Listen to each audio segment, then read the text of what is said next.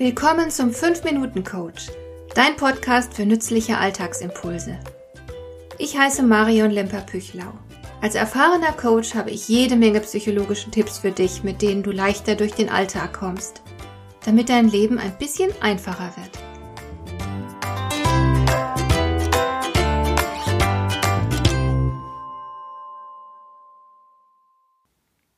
Es ist immer wieder dasselbe und ganz sicher nicht nur für mich.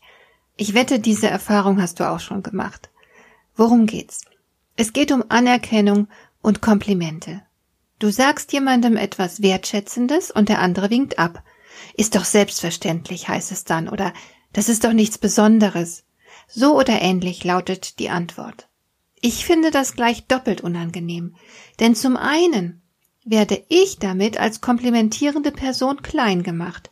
Ich war offensichtlich zu blöd, um zu erkennen, dass mein Gegenüber ja gar kein Kompliment verdient hat. Da sagst du etwas Nettes, das von Herzen kommt, und kriegst praktisch eine Ohrfeige dafür. Und zum anderen zeigt es natürlich, dass das Gegenüber mit Anerkennung nicht umgehen kann. Und woran genau liegt das? Klarer Fall, es liegt an der mangelnden Selbstachtung des Gegenübers.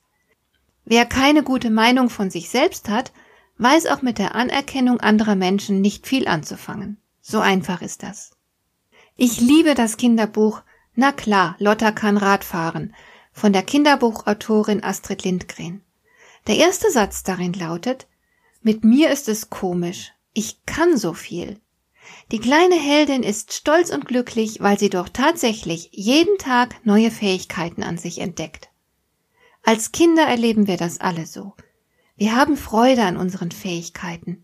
Wir sind überglücklich, wenn wir entdecken, was wir alles bewerkstelligen können. Aber irgendwann scheint sich dabei vielen von uns etwas Entscheidendes zu ändern.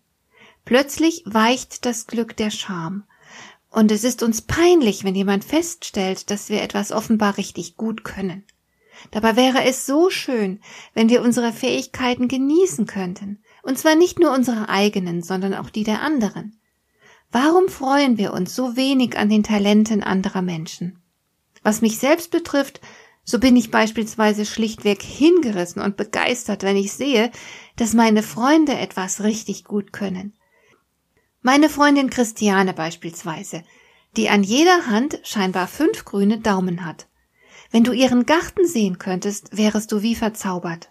Es ist unglaublich, was meine Freundin für ein Paradies geschaffen hat. Warum fällt es uns so schwer, Potenziale zu erkennen und anzuerkennen? Bei uns selbst und bei anderen. Jeder von uns kann irgendetwas gut, jeder besitzt irgendwelche Talente. Ein Grund zum Feiern, wie ich finde. Aber wenn Talente bei anderen wahrgenommen werden, dann kommt oftmals gleich der Neid ins Spiel.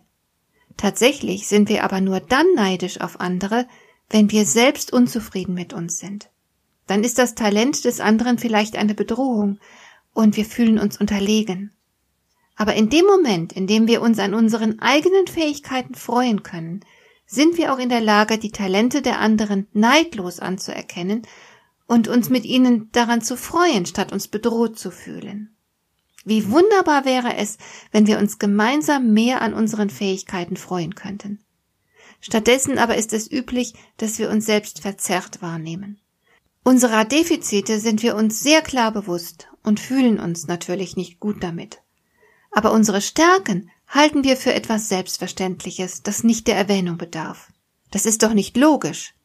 Wenn du schon Anstoß an deinen Schwächen nimmst, was übrigens keine gute Idee ist, dann solltest du wenigstens auch einen Blick für deine Stärken haben und dich darüber freuen.